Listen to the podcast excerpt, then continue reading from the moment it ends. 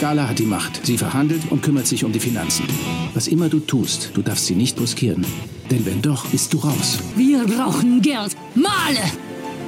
Manchmal ist es nicht leicht, Dali zu sein sagt der spanische Maler Salvador Dali im Film Dali-Land, der kommende Woche nämlich am 7. September in die deutschen Kinos kommt. Salvador Dali hat es zu Weltruhm gebracht mit seinen surrealistischen Bildern, ist gesellschaftlich hoch angesehen, aber die Hosen hat seine Frau Gala an.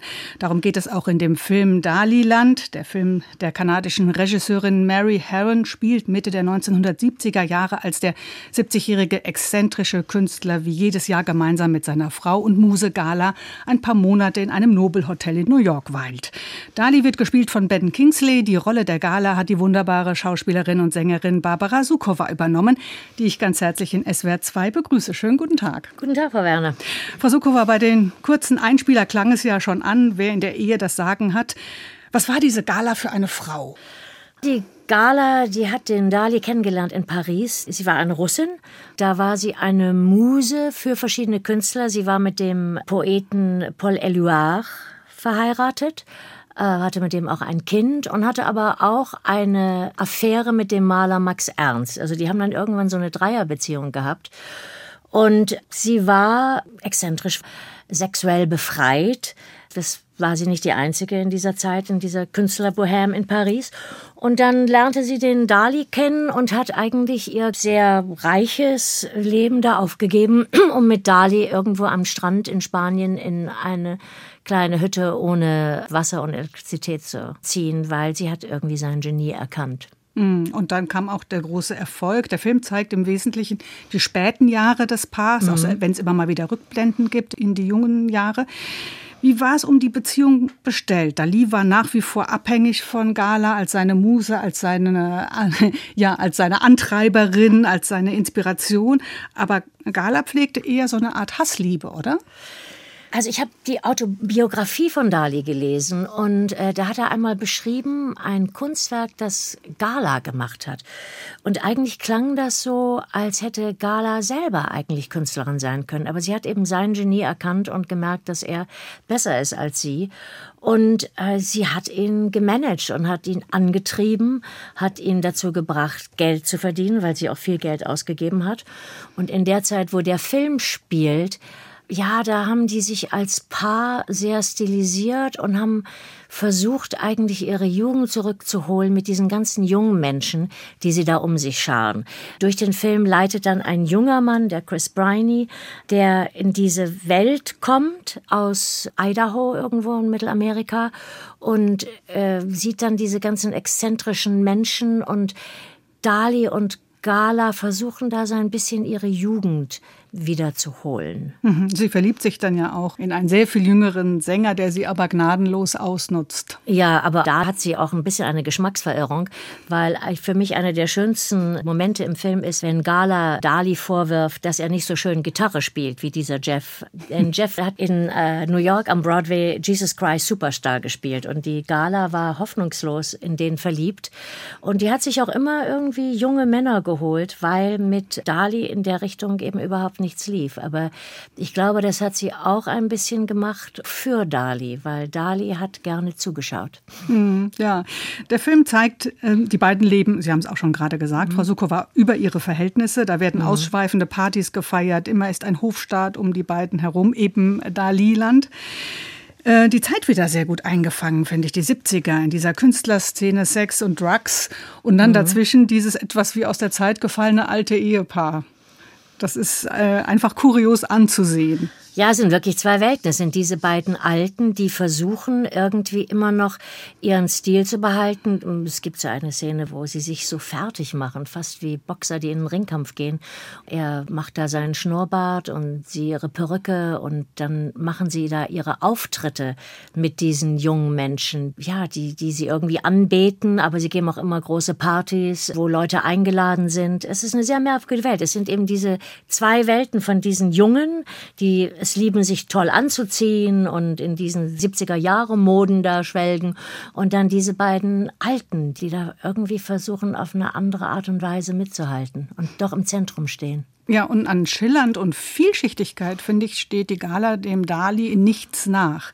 Also sie ist tyrannisch, resolut, dann aber auch schwach und bringt sich, Sie haben es auch gerade schon gesagt, auch in peinliche Situationen.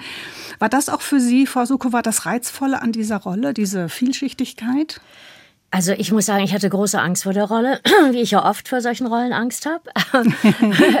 also, weil ich hatte natürlich auch eine Biografie über sie gelesen. Also der Mann, der die Biografie geschrieben hat, muss die Gala gehasst haben. Ich oh. habe mich gefragt, wieso schreibt man dann eigentlich eine Biografie über jemanden? Eigentlich alles, was über sie gesagt wurde, war ziemlich negativ. Und sie war auch nicht beliebt bei Dalis Freud. Also Benuel zum Beispiel konnte sie überhaupt nicht ausstehen, weil die auch dachten, sie äh, zieht Dali von denen weg. Aber die Schwierigkeit für mich war, aus dieser Frau jetzt nicht eine Karikatur zu machen, weil sie hat oft so extreme Reaktionen gehabt auf Menschen. Aber ich glaube, die hat das eben auch benutzt. Die hat den Dali dann angeschrien, aber er hat das eigentlich gebraucht. Sie hat auch das alles eingesetzt. Es ging ihr letzten Endes eben auch darum, dass er weiter seine Kunst macht. Und äh, ich glaube, ohne Gala wäre Dali nicht geworden, was er geworden ist. Mhm. Das vermitteln sie aber auch gut, wie ich finde. Es ist keine Karikatur, sondern sie ist einfach wahnsinnig facettenreich, diese Figur. Man kann nicht sagen, sie ist einem sehr sympathisch. Sie ist, nee. auch nicht sie ist auch nicht unsympathisch, weil sie ist einfach so wichtig. Das vermittelt sich auf jeden Fall. Ja. Gut. Dali Land wurde schon auf einigen Festivals gezeigt. Mhm. Die Kritiken sind durchwachsen, wobei sie und Ben Kingsley durchweg äh, gelobt werden für ihr herausragendes Spiel. Wie gehen Sie mit solchen Kritiken um? Prallen die ab oder nach so langer Zeit im Showbusiness oder nehmen ja, Sie die ernst? Ich lese eigentlich selten Kritiken, aber von diesem Film habe ich sie tatsächlich gelesen. Und es ist richtig, es wird sich also immer sehr positiv auf Dali und Gala fokussiert. Die Leute haben etwas Schwierigkeiten, vielleicht auch weil das ältere Kritiker sind, keine Ahnung, mit der jungen Figur, die eigentlich so durch den Film geht und die ich eigentlich sehr interessant finde und ich mag den Schauspieler auch besonders gern. Ja, der ist wie eine Folie, durch dessen Augen diese Welt gesehen wird, weil er, wie gesagt, er kommt aus Idaho, aus einer ganz konservativen Familie und ist plötzlich in diese Welt geschleudert, die er faszinierend findet, aber er ist selber jetzt keine Figur, die irgendwie bunte Federn hat, ja, der lernt diese Welt kennen und ich glaube, damit haben manche Kritiker Schwierigkeiten. Aber ich finde es eigentlich spannend und es ist, glaube ich, auch so ein bisschen eben, was die Mary Harron interessiert, diese Welt durch andere Augen zu sehen. Und ich finde es eigentlich gut. Mhm.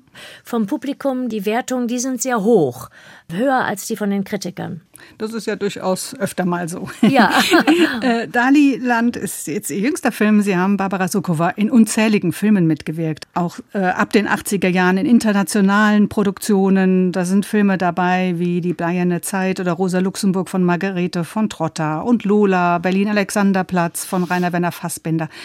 Welche Frauentyp in Rollen reizt Sie besonders? Oder kann man das gar nicht so sagen? Ja, doch, eigentlich das, was Sie gesagt haben. Also jemand, der so einen ein bisschen widersprüchlichen Charakter hat. Also diese meisten Frauenrollen, die Sie jetzt eben beschrieben haben, das sind eigentlich immer Frauen, die so ein bisschen Grenzen, die ihnen eigentlich von der Gesellschaft gesetzt werden, hinausgeschoben oder verletzt haben. In dem Sinn auch eigentlich Gala, weil dass diese ältere Frau da so auf diese jungen Männer losgeht, schon Anfang der 20er Jahre, Paris schon so eine sexuelle Befreiung hatte. Das ist auch eigentlich jemand, der sich nicht so geschert hat um das, was die Gesellschaft von ihr erwartet hat, sondern das gemacht hat, was sie für richtig hielt. Und das sind, glaube ich, die meisten dieser Figuren. Also mich interessiert so eine komplexere Figur natürlich, also die mehrere Seiten hat, weil ich ja glaube, dass das bei fast den meisten Menschen so ist. Wir sehen manche Menschen einfach so einseitig oder wir sehen nur eine Seite. Aber wenn sie ein bisschen bohren, bei eigentlich den meisten Menschen, kommen doch verschiedene Abgründe und verschiedene Seiten zum Vorschein, die sie einfach so der Welt nicht zeigen. Und darum denke ich, Menschen an sich sind sehr komplex und darum sind das für mich reale Figuren. Hm. Sie haben unzählige Preise für Ihr Spiel bekommen, sehr viel auch auf der Bühne gestanden, mit großen Namen dort in großen Häusern gearbeitet. Gibt es eigentlich noch eine Rolle, die bei Ihnen auf dem Wunschzettel steht? Nein. also ich finde bei Film, das ist einfach ein Regisseursmedium. Und ich finde, da muss der Regisseur eine Idee haben, weil der Regisseur ist so viel mehr involviert in den Film als der Schauspieler. Also ich habe ja wahnsinnig gern mit Margarete von Trotter gearbeitet, die natürlich auch eine enge Freundin von mir ist und jemand sagt, ach, finde doch mal was und sag doch noch mal, was du noch mal spielen willst, damit wir noch mal zusammen spielen können. Ich sage immer wieder zu ihr, Margarete, du musst was finden, weil du bist diejenige, die das letzten Endes alles durchziehen muss. Und darum, wenn ein Regisseur eine Idee hat und mich in einer Rolle sieht, dann finde ich das spannend. Also ich könnte jetzt nicht sagen. Außerdem in meinem Alter gibt es ja gar nicht so viele, also Frauenfiguren, wo man sagen könnte, die würde ich aber noch gerne spielen und die lohnen sich auch für Film, weil Film ist ja auch und, Theater, es ist ja auch was Dramatisches und ich glaube, ab einem bestimmten Alter lassen ja hoffentlich die Dramen auch so ein bisschen nach. Ähm, die hat man ja doch meistens in dem Alter, wo die großen Liebesgeschichten sind oder, oder die Konflikte zwischen Beruf und Kindern oder wo einfach mehr Konflikte sind. Ich glaube, je älter man wird, umso mehr sucht man doch eigentlich nach einer Harmonie von diesen Dingen. Und ich weiß nicht, ob Harmonie so ein dolles Filmthema ist. das heißt also, Mary Herron ist auf Sie zugekommen für die Gala. Ja, und ich habe mir dann ihren Film American Psycho angeguckt, der ja sehr berühmt ist. Den hatte ich noch nicht gesehen, weil ich Schwierigkeiten habe, Thriller oder so spannende Filme zu gucken. Und den fand ich dann aber ganz toll und habe mir auch so andere Filme von ihr angeguckt und mochte sowieso Ben Kingsley, immer finde ich einen fantastischen Schauspieler ja, da habe ich dann zugesagt. Mhm. Mhm. Sie sind, Frau Sukober, was vielleicht viele Hörerinnen und Hörer gar nicht so auf dem Schirm haben, auch Sängerin. Seit Ende der 80er Jahre geben Sie klassische Konzerte, haben unter anderem mit Claudio Abbado zusammengearbeitet und gründeten sogar eine Rockband mit dem Titel Barbara Sukova und äh, X-Pasties. Ja. Was gibt Ihnen die Musik, was das Schauspiel nicht so leisten kann? In der Musik ist die Vorlage viel stärker. Also der Text, der hat ja so viele Möglichkeiten. Äh, das kann ja in so viele Richtungen gehen. Und in der Musik, also erstens liebe ich Musik und ja, das ist eine größere Herausforderung, finde ich. Besonders in der klassischen Musik, wenn man da mit einem Orchester arbeitet. Da kann man eben nicht plötzlich verzögern, weil man denkt, das Gefühl dauert hier ein bisschen länger, sondern da muss man das genau in diesen Takten eben einbringen, was man einbringen will. Und das ist so eine Herausforderung, die ich spannend finde. Mhm. Und da bleiben wir beim Thema Musik, denn wir erfüllen Musikwünsche. Und Sie haben sich von Victor Longo Baby You Should Know gewünscht. Was ist das für ein Künstler und was bedeutet Ihnen dieser Titel? Also der Künstler ist mein Sohn. Das ah. muss ich, äh, full disclosure. Aber ich habe das gemacht, weil ich dachte, was hätte irgendwas mit dem Film zu tun?